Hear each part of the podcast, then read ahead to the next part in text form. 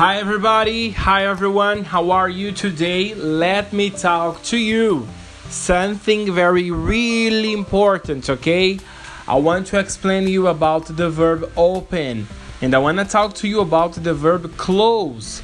Everybody knows, todo mundo conhece a palavra open, abrir, close, fechar. Então vamos aplicar essas, esses verbos em frases. Acompanhem comigo a leitura. Lesson 19. Come on. To open. I open. She opens. I open the door. I open the window. I open the room. I open the house. Mais devagar. To open. I open. She opens. I open the door. I open the window. I open the room. I open the house. I have to go downtown this morning. I have to go downtown this morning. I needed to go to the store tonight. I needed to go to the store tonight. Mais uma vez. I needed to go to the store tonight. How are you? How are you? Please não fala how are you. Please não fala how are you. How are you? How are you? I'm fine, thanks and you. I'm fine, thanks and you. Então aqui, ó, a gente não vai separar.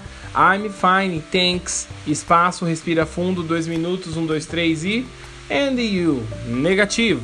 Tudo junto, lembrando que não é falar rápido, é falar emendado. Olha só. How are you? I'm fine, thanks and you. I'm fine, thanks and you. Okay? Let's go. How are you? How are you? I'm fine, thanks and you. I'm fine, thanks and you. I'm alright, and you. I'm alright, and you. I'm alright, I'm alright. I'm alright, and you. Let's go, repeat. I'm alright, and you. ênfase de pergunta, ó. Eu estou bem, estou ótimo, tudo direitinho. E você? I'm alright, and you. Ok? Última frase, it works. Lembrando que o verbo works também significa a palavra funciona. Let's go. To open, I open, she opens, I open the door, I open the window, I open the room, I open the house. I have to go downtown this morning. I needed to go to the store tonight. How are you? I'm fine, thanks, and you? I'm alright, and you? It works. Agora bem lentamente para você que reclamou, tá reclamando aí que eu falo muito rápido. Vamos lá. To open, I open, she opens. I open the door. I open the window. I open the room. I open the house. I have to go downtown this morning. I needed to go to the store tonight. How are you? I'm fine. Thanks. And you? I'm alright. And you? It works. To close. I close. He closes. I close the door. I close the window. I close the room. I close the house. I want to go to the movies this afternoon. I prefer to go to the bank tomorrow morning. He opens the office at 8. She closes the store at noon. I'm not very well. Verbs to open, to close. Vocabulary window, bathroom, more, food. Window, bathroom, more, food. Door, kitchen, cold, he. Door, kitchen, cold, he. Room, flower, hot, she. Room, flower, hot, she. Bedroom, tree, pie, eat. Bedroom, tree, pie, eat.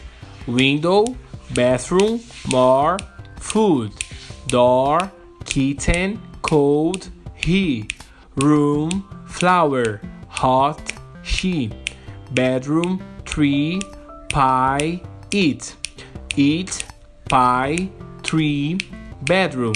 She, hot, flower, room. He, cold, kitchen, door. Food, more, bedroom, Window, very good. Vamos lá agora lentamente para os reclamões.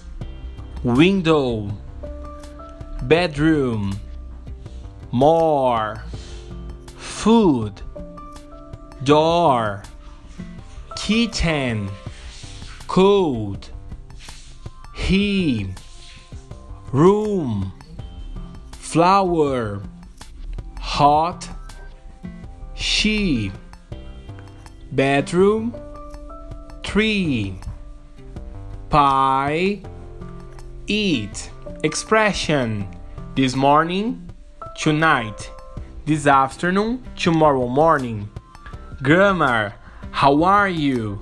I'm fine, thanks, and you? I'm alright, and you? He opens the door, she closes the window. I open at o'clock. I works. I have. He has. She has. Close the door, please. Open the door, please. Thank you. See you in our next class. Let's go. Lesson 20.